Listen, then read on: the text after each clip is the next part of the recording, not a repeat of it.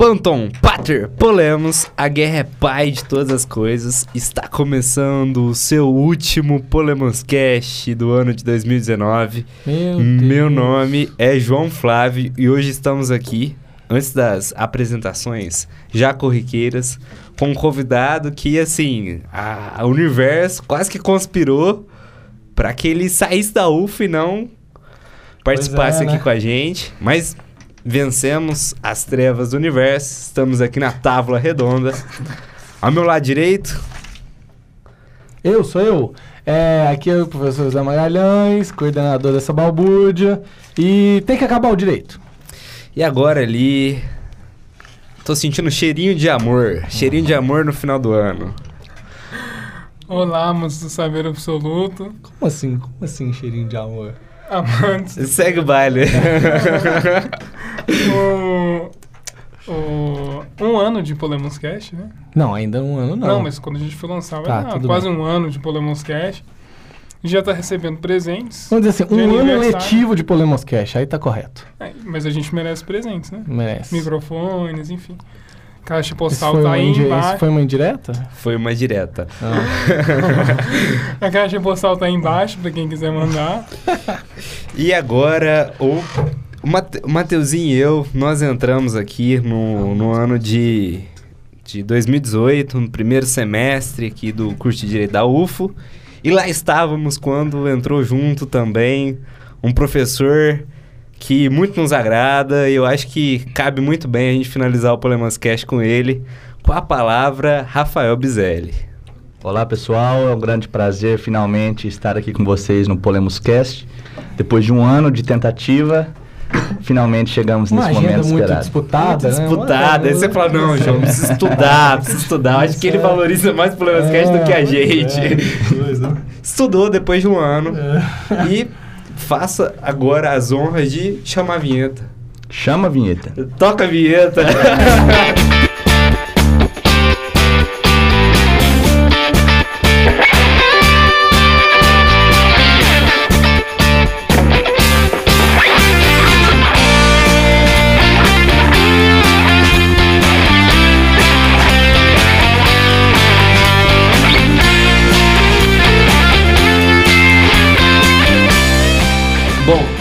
último Polemans Cast do ano, nós vamos pensar aí o ensino jurídico brasileiro e pensar se vale a pena estudar direito também. Então, para você que estuda, para você que quer estudar, para você que nos escuta, é interessante pensar que quem está no poder, que também estuda direito, se vale a pena a gente continuar pensando isso daí. Professor Magalhães, quer Eu? dar um- Não, uma, convidado. uma, uma Pincelado. Pincelada aí pra passar a bola pro Tá bom, professor vou dar, Rafael? uma, vou dar uma pincelada, uma demão. Vou dar Demão. uma, vou dar uma demão. Uma besuntada. Uma besuntada pro Rafael pegar aí. É, é assim, desde quando eu estudo direito, né, desde quando eu participo da- do campo jurídico, né? Na verdade, desde quando eu era um pretendente ao campo, Campo jurídico, é, a gente fala que existe uma crise no ensino jurídico.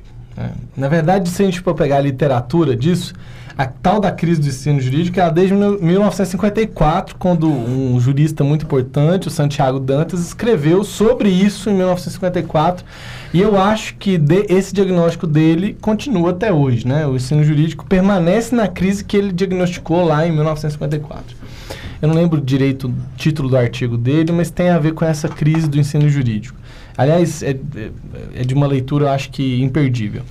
É, mas eu acho que, a- as faculdades de Direito no Brasil hoje, elas somam, depois vocês vão apresentar os dados aí, elas somam a maior, o maior número do que o resto do mundo inteiro somados, né? É, isso, isso é assustador. E aí eu me lembro, tem um livrinho, e aí eu vou parar contando essa história, tem um livrinho de um advogado famoso, que é o Eduardo Couture, um advogado uruguai, que é assim, eles os juízes vistos por nós os advogados.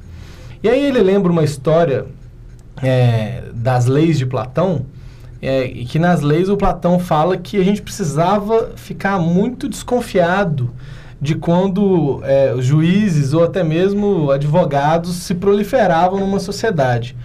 Porque se eram muito, muito necessários juízes e advogados, é porque a sociedade padecia de uma, alguma patologia social. Tal como se uma, se uma sociedade precisa muito de médicos, era esse o argumento do Platão nas leis, é porque a sociedade está ficando muito doente do corpo. Então a gente não está cuidando bem da nossa saúde. Então, se uma sociedade precisa muito de operadores do direito, é porque essa sociedade também padece de alguma maneira é, de relações sociais saudáveis, né? É, e a proliferação ou estudar direito, enfim, é, nesse sentido, me parece então um sintoma de uma patologia social, né? A nossa sociedade não consegue conviver de uma maneira adequada e aí tem a demanda de profissionais de direito é, cada vez maiores, né? Não é à toa que os profissionais de direito têm tomado, enfim, protagonismo em várias áreas. Professor, e aí? Estamos doentes? Ah, sim, isso estamos. Isso, isso eu não vou nem, não vou nem de- de- deixar a resposta. O Polemos, Cash. Eu vou trazer uma visão um pouco mais otimista, que é do professor Zé Magalhães, É, não tem jeito. Eu não vou Sobre- ter nunca o- o- visão otimista sobre isso. sobre a necessidade de, de se estudar o direito.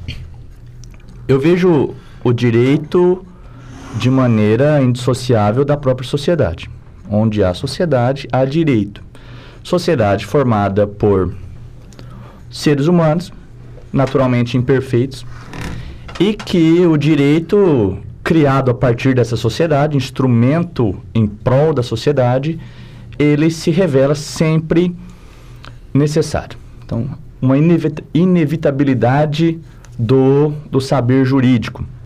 Então, vale estudar direito? Vale, vale sim, vale sempre, e nos dois níveis. No nível acadêmico, né, na graduação, no- na, na pós-graduação, a ciência jurídica, e principalmente, que eu entendo muito, muito necessário hoje em dia, sempre, mas talvez hoje nessa sociedade cada vez é, mais diferenciada e complexa, o estudo do direito ou o ensino jurídico básico para aqueles que são também destinatários do direito, os demais integrantes dessa nossa sociedade. Então, além do estudante, do professor do direito, o direito deveria ser também um pouco é, ensinado, Democratizado. democratizado, para que o sujeito ali, alijado da graduação, da faculdade, tenha, tenha uma certa noção.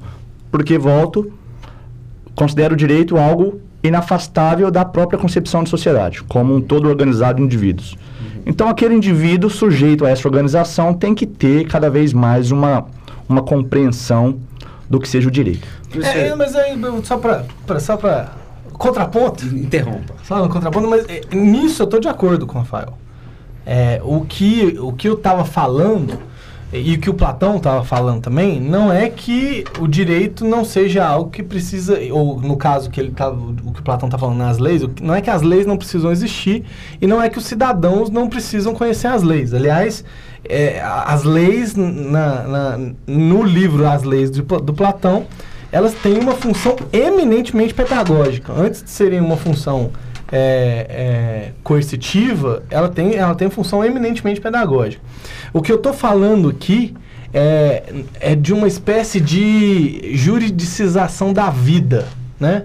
E não do- da, da, existência desse paradigma que é importante o conhecimento dos direitos e é importante também aí a outra face, o conhecimento dos deveres, mas a jurisdição da vida que é, é que é problemática e, e que é um sintoma, né, é, de patologia social, né? Porque aí é aquela coisa, tem um, tem um só para e aí eu finalizo também com essa história. Tem um, um, um, um imperador chinês é, medieval, eu esqueci o nome dele agora, mas está lá no livro do, do Homo Jurídicos do Alain Supiot, é, que ele dizia que o direito, e aí ele falava especificamente do direito penal, porque na China não existia direitos, né? Então só existia o direito no sentido é, é, punitivo, deveria de fato ser o mais duro e mais nojento possível. Porque se o direito fosse, fosse amável, afável, é, não ia ser suficiente que metade dos súditos é, estivessem disponíveis para resolver os problemas da outra metade dos súditos. Seja, se o direito fosse, fosse receptivo demais e as pessoas então pudessem acessar o Estado a qualquer problema, as pessoas iam deixar de resolver os problemas entre si e, portanto, criar a virtude de conciliar entre si e ia chamar o poder do Estado para poder resolver esses problemas. Isso, isso a gente observa de alguma maneira potencializado no, no mundo de hoje, né? É, e é isso que é o sintoma, e não isso que o Rafael está falando, é, que é necessário para todas as, as sociedades. Então, o, o professor é, Maurício Dieter, que ele veio aqui na, na UFO, ele é professor lá da USP, e ele comentou na, na palestra dele sobre um aspecto de, é, de nessa busca por democratizar o direito, a gente chegou numa vulgarização do direito. Tanto é que dentro do próprio campo do direito se tem perdido a questão até da linguagem. Então, a, existe uma é, uma proliferação de manuais de direito que são muito pobres, assim, que, que não demonstra a complexidade que é do direito. Professor, o que, que, que você pensa sobre isso? Fazendo aqui um, um link, João, entre essa sua pergunta e a fala do professor Magalhães anterior, eu penso então que o, o problema, a crise, não é necessariamente do direito, mas a crise da sociedade. E aí um ponto especial para mim é crise da educação. Então a crise que eventualmente o sistema jurídico, o direito hoje apresenta, ela faz parte, ela é parte de uma crise maior, de um problema maior que vem dessa base da educação, a educação básica, educação fundamental, ensino médio e reflete inevitavelmente na graduação e o direito como aquilo imperativo é, acaba desaguando problemas sociais acabam inevitavelmente desaguando no judiciário, que é obrigado a decidir. Então, essa vulgarização do direito pela juridiza juridização da vida excessiva, como pontuou o professor Magalhães, ela gera essa vulgarização. Essa, e aqui uma aspas, por favor, essa excessiva democratização, entre aspas, fecha aspas, geraria essa vulgarização. Veja, o direito enquanto ciência, o estudo do direito enquanto ciência jurídica, ele apresenta a sua própria tecnologia. E a tecnologia jurídica é a linguagem. Então, é perfeitamente natural que a linguagem jurídica seja própria, tenha termos próprios, significados próprios. O que não se pode admitir é o excesso no chamado juridiquês o excesso na linguagem a ponto de distanciar o direito daquilo que ele foi feito, que é justamente a organização social. Então, esta mudança de paradigma de textos jurídicos mais antigos, que utilizavam uma linguagem mais rebuscada, para alguns textos mais atuais, que utilizam uma linguagem mais, digamos, acessível. popular, acessível, não necessariamente gráfica. Não necessariamente é ruim não necessariamente é ruim. O que não se pode é chegar ao ponto de que a linguagem popular esconda o objeto científico, que é o direito. Mas a, a, a, essa transformação do direito em algo fechado da biblioteca, do, do jurista, para algo mais acessível, a ponto de uma pessoa que não fez uma faculdade de direito conseguir identificar num, num site, na internet, uma discussão jurídica e dali formar sua opinião, eu não vejo como, como ponto negativo, não. É, tem uma coisa, assim, sobre isso que o Rafael falou que é muito importante, é que, assim, o mais importante da faculdade, de uma faculdade de Direito não é o conteúdo que você aprende. Então, assim, vamos deixar isso claro. Porque o conteúdo... Escutou ouvinte. É, mas é verdade, porque o conteúdo do direito caduca. O conteúdo do direito é substituído novas legislações são colocadas, outras coisas são escritas. Então, o mais importante de uma faculdade de direito nunca é o conteúdo. E, assim, é óbvio que o conteúdo é importante porque o conteúdo te liga a alguma coisa. E essa, o conteúdo te liga ao que é fundamental, que é a linguagem e a lógica do direito. Ou seja, você ter o domínio de um código, e aí que eu não estou falando do código civil, mas do código da linguagem jurídica, é, é o mais importante durante uma faculdade de direito, porque isso te prepara para que você possa se inscrever no campo jurídico. É, é, porque quando você está na faculdade de direito, você é um pretendente ao campo jurídico, você não é do campo jurídico. Você é um pretendente. E aí, é, ao longo do tempo, você tem que passar por essa, é, digamos, prova, por essa fronteira de provar para as pessoas, para os outros, para os que já estão no campo jurídico, que você domina essa linguagem do campo jurídico. Não- E é- esse é o ponto fundamental. O domínio do código é aquilo que vai te possibilitar se inscrever como um, um jogador do campo jurídico. E ser reconhecido pelos jogadores como um jogador do campo jurídico. É, mas isso é só o, o- o elemento base, né? Esse é só o elemento base. Esse não é o elemento. é, ma- assim, Você tem outros, você tem outras portas para passar. Você tem a porta da OAB, você tem a porta dos concursos, você tem a porta, enfim, direto. Mas se você não tiver o domínio da do, do código, você não é nem ouvido. Né? Agora, e, e é por isso que é diferente ter o domínio do código, né, do direito, e é, fazer com que esse código seja traduzido para que as pessoas o compreendam. E, o- e- é, o domínio do código tem a ver com a estruturação do campo jurídico. A, tra- a tradução disso tem a ver com outras coisas. É, é por isso que essa, essa questão dos manuais, o que, que é o manual? O manual é aquilo que você leva na mão. É isso que é o manual, né? Essa é a ideia do manual. É diferente de uma doutrina. Manual e doutrina são coisas diversas. Uma, um manual, ele indica uma tradução do código da linguagem jurídica para alguma outra coisa. Para fazer prova, enfim, não importa o que. Agora, a doutrina tem a ver exatamente com uma explicação substancial do que é um ramo do direito ou o direito, né? E hoje doutrina quase não existe mais, só para deixar claro. E eu, eu queria passar a palavra já para o professor, mas complementar. O professor Rafael, os dois anos que ficou aqui, foi professor do primeiro período da faculdade, teoria de direito. O professor Magalhães também trabalha com o primeiro período.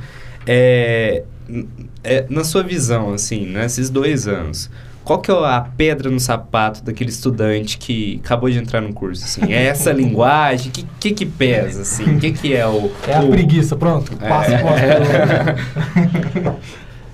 João, a linguagem é uma boa pedra no sapato, mas como eu disse, a linguagem é a tecnologia dessa ciência que o estudante do primeiro período se propôs a fazer. Então é um passo a ser é, dado, uma barreira a ser ultrapassada. É uma primeira pedra no sapato, mas eu diria que o, talvez a maior frustração do aluno do primeiro período seja é, não visualizar resultado prático logo no início do curso. E algo que eu gosto de comentar na, na primeira aula do semestre é, na verdade, eu aviso de que, estudantes, vejam, vocês estão iniciando aqui uma ciência e vocês têm que formar toda uma base teórica sólida para daqui a pouco se preocuparem com o resultado prático. Então, acho que a primeira pedra no sapato, a grande pedra no sapato do estudante do primeiro período de direito, que pode fazê-lo desanimar, e alguns eventualmente realmente se desanimam, é não visualizar a prática. E acho que, enquanto professor de, de, da área de fundamentos, nós temos essa grande responsabilidade de mostrar para o estudante que não há resultado prático sem a formação dessa base teórica anterior. Eu acho que, que essa é um. Pode falar, Matheus, já que você Não, é, eu vou. eu- é, uma coisa que, que eu acho que talvez seja fundamental é, é que a- a- talvez essa, essa, essa, essa, essa coisa da, do, da prolifera, prolifera, ah, proliferação de manuais, essa, enfim, essas ideias que, eles, que, os, que eu- vocês ouvintes puderam escutar aqui, elas sejam um problema naquilo que a gente não consegue identificar, que é fundamental para mim, que seria onde se encontra direito e política, né? É, veja, veja só, o que o professor Zé de Magalhães falou que a gente deve dominar a linguagem do direito. Ah, e a partir desse domínio, ah, a partir do domínio da linguagem do direito, dos seus fundamentos, a partir daí a gente consegue estabelecer um diálogo político muito mais bem fundamentado, sem deixar de se inserir numa realidade que é a realidade do Estado, né? que é a realidade que se submete, a, a, digamos, ao Estado de Direito e às leis. É, então, é, é assim, é perceptível que às vezes essa, essa, essa, ah, que, que, que esse diálogo fundamental do direito, que essa parte dos fundamentos do direito, ela deva, é, ela é resposta para o ligamento do direito à política. Eu acho que quando se perde isso e que se procura essa, é, essa, essa que se procuram muitos advogados, se procura muito Estado para resolver alguma coisa de maneira imediata, é quando a gente é, é, quando a gente já e quando se produz muito direito, quando acontece judicialização, é que a política está com algum defeito, a política está com algum problema. E aí isso acaba se tornando um ciclo vicioso, né? Então, É, se a gente, é se a gente é é, e, e assim, isso que fundamenta a consciência jurídica, né? É, a consciência jurídica ela não vem sem o direito. Ela é árdua, sim, com certeza. Ela, ela precisa de fundamentos, mas ah, é, é assim que se, é assim que se adquire a consciência jurídica, assim que os cidadãos, enfim, assim que os políticos, assim que, que, que, que a política ela se torna uma coisa ah, frequente no Estado, é que a gente consegue conviver com o direito melhor e sabemos aplicar o direito antes que o Estado tenha que nos impor a partir de um processo, por exemplo, a partir, enfim, a partir da, da, da, da linguagem do processo. É, então, talvez resida aí um, um dos pontos fulcrais, ou melhor, o resultado da, da, da síntese entre, di- entre direito e política, né? Olha o que, que o Matheus pretendeu eu tava fazer com saudade do amante do saber É absoluto. Você também tava, né? Ele tava Tava- calado. saudade. Mas é isso, calado, o amante do saber absoluto, quando fala, fala do saber absoluto. É, mas uma coisa importante, então, que os dois falaram, que eu só para eu, pra eu resumir aqui na minha, na minha posição, é que é, essa, essa questão da prática que o Rafael falou, ela é realmente. A gente percebe isso na, na, na vivência dos alunos, mas talvez se os alunos estiverem, e que se os, os alunos de direito estiverem nos escutando, que é preciso compreender o seguinte: é, aprender na prática, ou seja, no estágio, vamos dizer assim, é só complementando mesmo, é aprender de um jeito. Seja, daquele jeito que é feito naquele lugar que você está fazendo estágio. Então, se você está fazendo estágio com um promotor, você vai aprender, obviamente, mas você vai aprender daquele jeito que o promotor vai te ensinar. Ou com o juiz, daquele jeito. Ou com o advogado, daquele jeito. O importante da teoria é que, e não que isso não seja, essas coisas não sejam importantes, elas são extremamente importantes a fazer esse aprendizado esse contato. Mas o, o importante da teoria nesse caso é que ela vai te dar possibilidades de uma prática mais plural. Ou seja, se você tem uma base teórica é, substancial, ou seja, se o seu repertório teó- teórico é amplo o suficiente, você vai poder ter uma, uma prática também é, com um repertório maior.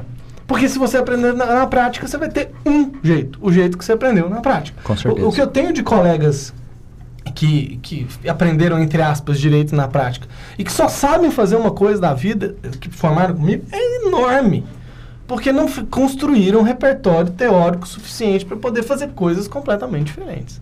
É, é, bom, é isso. Professor, nós estamos encaminhando aqui pro, pro final do primeiro bloco aí. É... Queria que você desse um panorama aí é, sobre... Pontos pontos fracos. Não, uma, uma realidade sua, que talvez seja de alguns ouvintes, é, eu acho que é importante tocar aqui, o senhor tem prestado muitos concursos, né? De, de, de, como, de como tem sido essa realidade, porque eu acho que é importante para um ouvinte nosso. tá olhando pra mim. Porque o Magalhães gosta disso, mas... eu não gosto? Não, uma coisa é uma pessoa que quer ter um cargo e prestar concurso. Outra coisa é um panorama social específico, aí eu vou falar depois, mas não tem nada a ver com, por exemplo, eu achar alguma coisa errada do Rafael querer fazer concurso. É que eu queria existe. botar pimenta aqui no Não, podcast. Depois eu, mas depois eu falo sobre isso. João, a pergunta é boa porque vai me permitir fazer um fechamento que a gente discutiu até aqui. O ensino jurídico ele deve se, se fundamentar em, em duas grandes vertentes: a teoria, a fundamentação, permitir que o estudante de direito lá na frente pense por si próprio.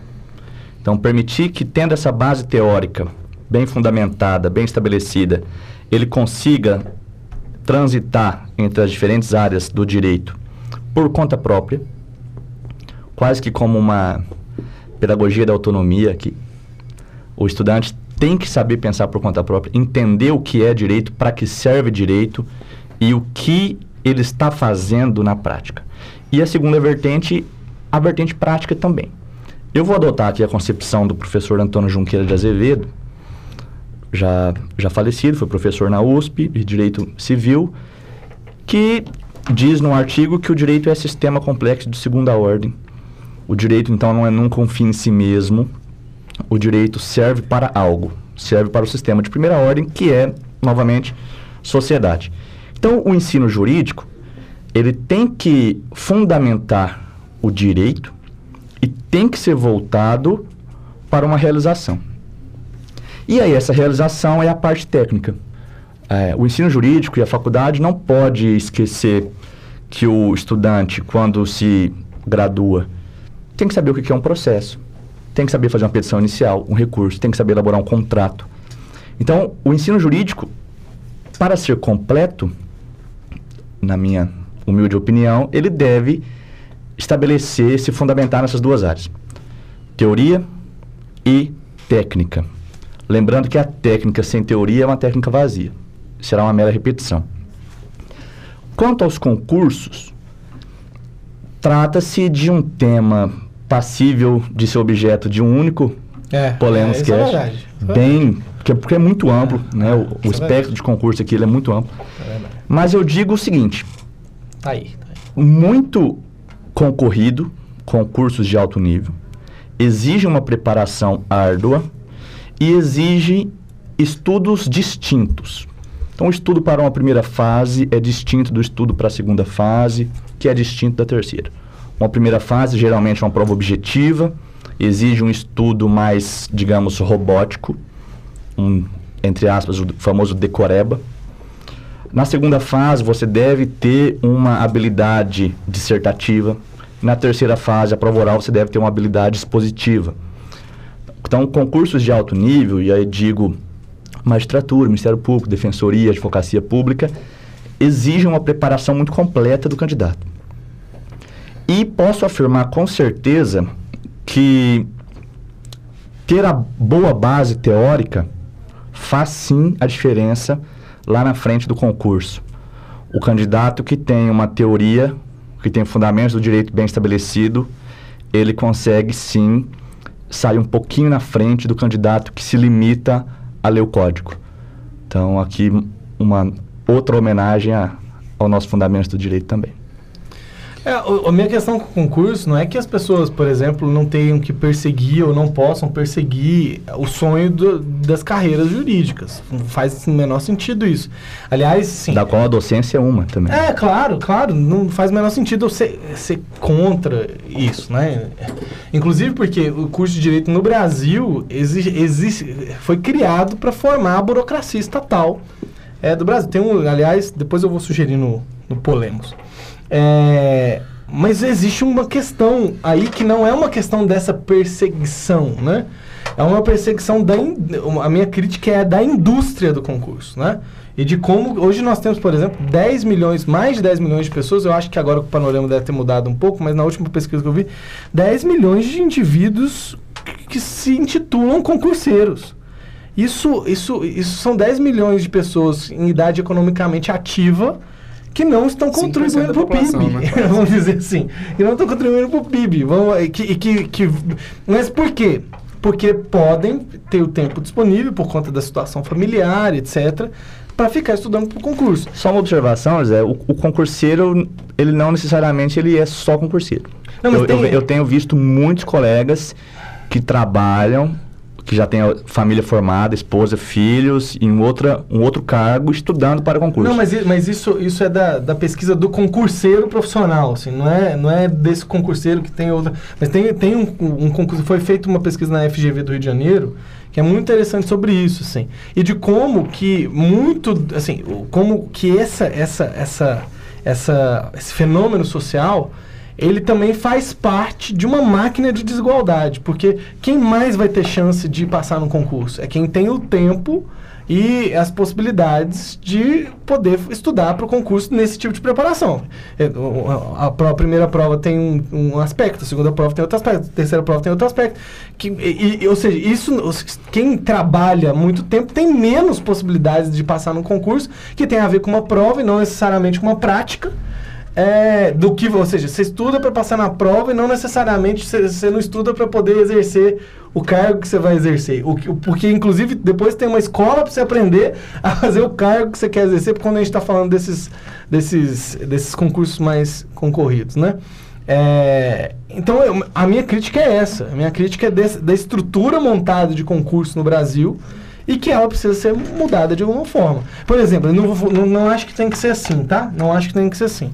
Mas na Alemanha, se você fez a prova de juiz uma vez, duas vezes, não passou, não faz mais. Você não vai virar juiz na Alemanha. Depois se você for reprovado duas vezes. Porque isso força o sujeito a procurar outra coisa economicamente ativa que ele possa contribuir. É, a gente precisa de mecanismos que façam algo parecido. Eu não acho que esse seja necessariamente bom, mas esse é um mecanismo que faz a pessoa, olha, meu amigo, aí, o país precisa que você trabalhe. Não dá pra você ficar aí é, tentando ser juiz o resto da sua vida. Então, bora pra frente. Bom, nós vamos aqui partir pro último quadro e que hoje nós tivemos um tempo reduzido aqui na rádio, mas conseguimos gravar com o Rafael Bizelli, Não, que é uma conquista. Meia hora, você viu? Passa rapidinho. E ele, tu tá vendo, sobreviveu, sobreviveu Sobreviveu, não, viveu muito bem. e toca a vinheta aí pro quadro Polemos.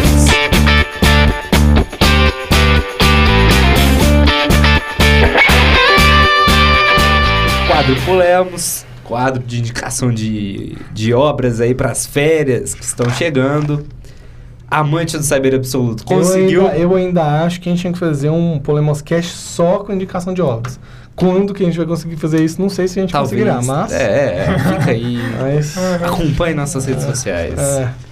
Amante do saber absoluto. Quem, quem sabe a gente faz dar um trabalho do cão pro Matheus e a gente pede pra todo Ele mundo reúne todos. enviar áudios pra ele, as indicações e ele edita todos com, com só. É mais fácil do que, que o João tá querendo. O que, que o João tá querendo? Queria que eu pegasse. Ah, não. Você entendeu? Ele quis que eu pegasse todos os episódios que a gente já lançou, pegasse Puta, os trechos e colocasse. É uma maldade. Não, tem que ser indicação pras férias. Não, tem que ser específico pra isso. Indicação pra ele fazer nas férias, isso. Não. Não.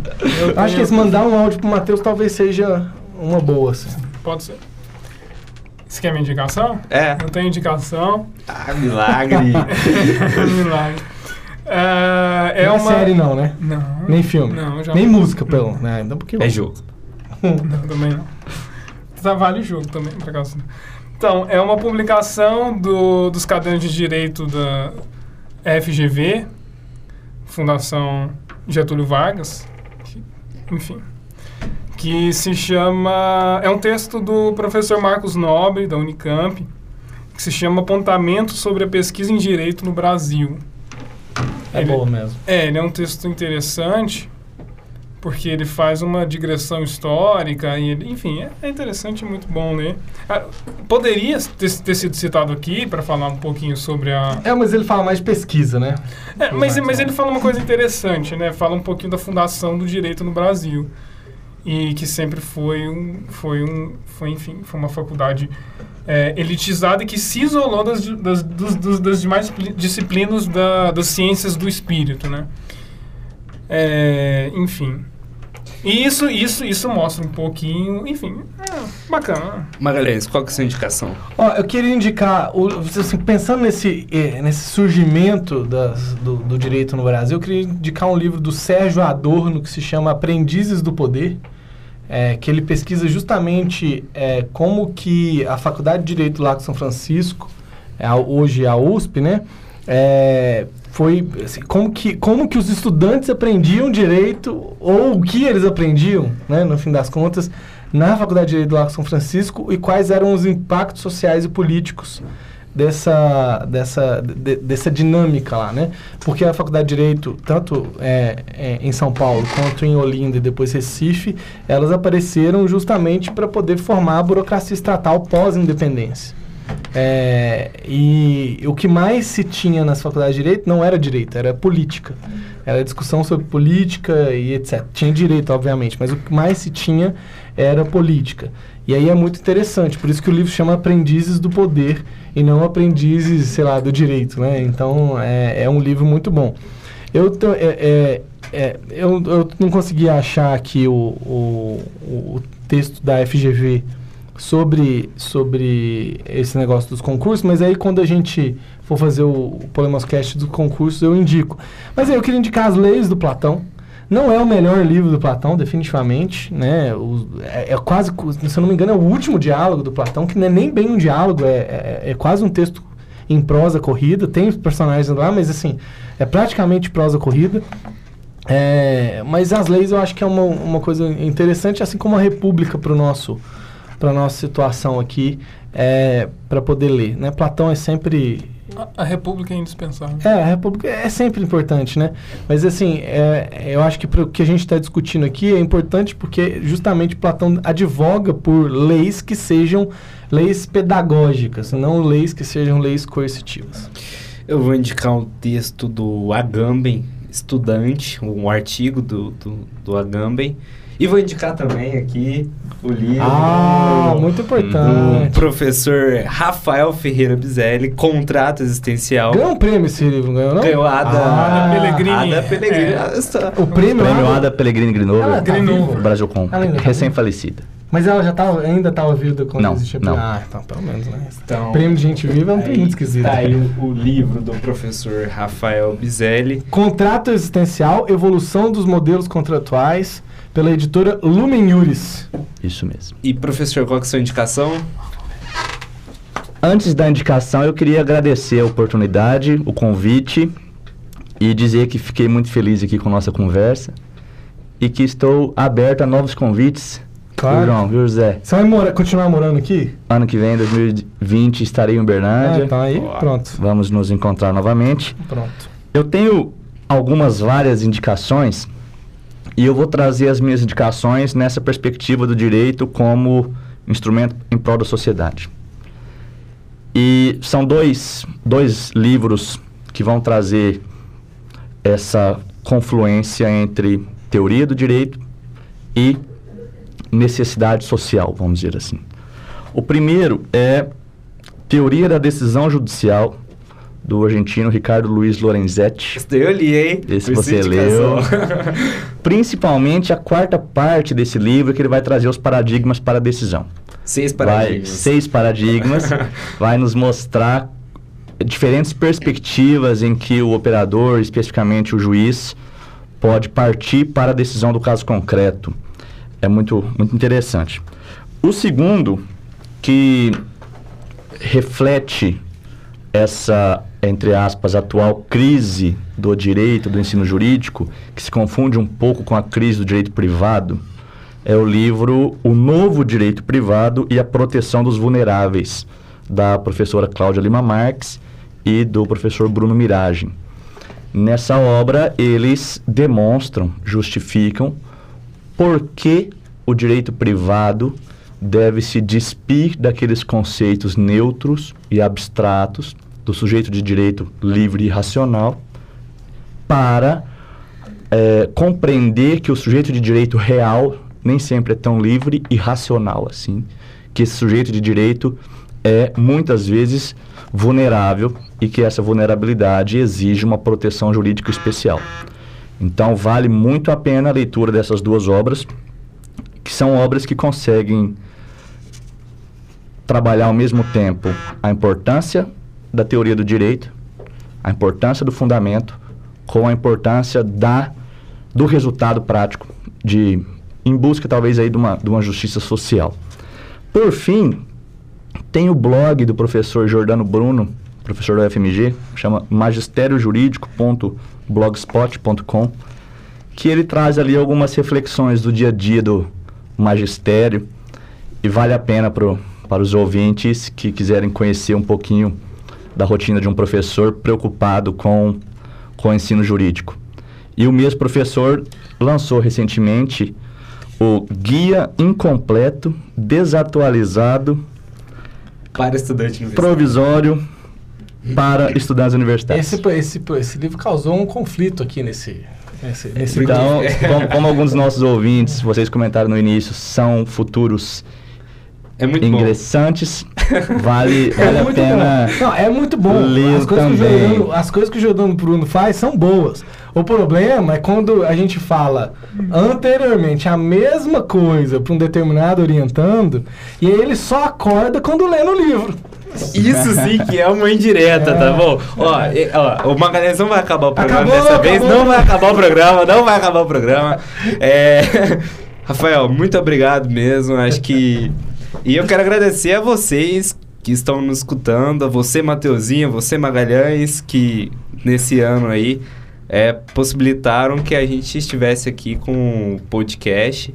É, Amém, de- amém. De, de, de fato, assim, é uma das melhores coisas que eu já fiz na minha vida. Hum. E se. E, e se tá valendo a pena pra você também, ouvinte, manda um, um recadinho aí pra gente. E manda, Manda também a sua elegante. contribuição financeira. Manda, É, é, é. manda pra mim, pro João não, que a gente é É, comprometido. é, é. Manda pro Matheus. aí. Quero. E é isso aí, muito obrigado mesmo pra todo mundo que. que... Nossa senhora, eu não acredito.